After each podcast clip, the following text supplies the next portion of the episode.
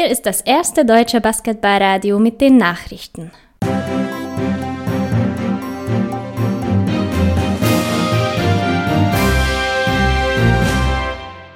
Die Tagesthemen mit Finn Erhardt am 25.06.2020. Guten Tag, das sind die Themen. Hartenstein wird entlassen, Kreilsheim will Bau einer neuen Halle stemmen, die BBA terminiert neue Saison. Eindrucksvoll und ungeschlagen steht Alba Berlin mit einem deutlichen 81 zu 59 Sieg gegen Oldenburg im Finale. Ein enges Spiel hätte für den Vorjahresfinalisten eigentlich schon gereicht, doch die Albatrosse wollten einen weiteren Schritt nach vorne machen und ein gutes Spiel abliefern. Das meint auch der erneut gut spielende Kenneth Ogbe. Wir sind ins Spiel gegangen, wollten äh, eine gute Performance abliefern, ähm, wieder einen Schritt nach vorne machen und uns aufs äh, Finale vorbereiten und es ist uns gut gelungen. Für die EWE Baskets hat das jedoch die Abreise zufolge. Darüber frustriert war natürlich auch Oldenburgs Star Rashid Mahar Basic. Klare Niederlage, haben leider nichts verändern können, nicht mehr Energie bringen können. Alba klar dominant, auch so wie im ersten Spiel, das zweite auch und mehr kann man dazu eigentlich nicht sagen.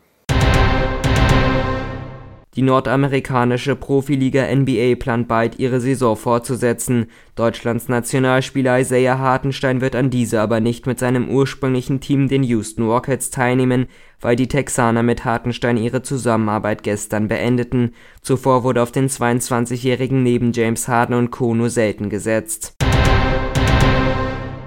auch die deutsche Damenbasketball-Bundesliga hat ihren Start nun offiziell bekannt gegeben. Anstelle des ursprünglichen Septembers startet die DBBL die nächste Saison erst am 24. Oktober. Aus einer verrotteten Flugzeughalle in Kreilsheim machte Thomas Stegmeier vor 15 Jahren eine attraktive Event-Location. Jetzt will die Familie Stegmeier den Hangar an die Stadt Kreilsheim verkaufen, vorausgesetzt die Stadt findet eine Verwendung in den nächsten vier Wochen. Besitzer Thomas Stegmeier sprach von einer Vision, einen Kultsaal mit 450 Sitzplätzen und eine Halle hinter dem Hangar zu errichten.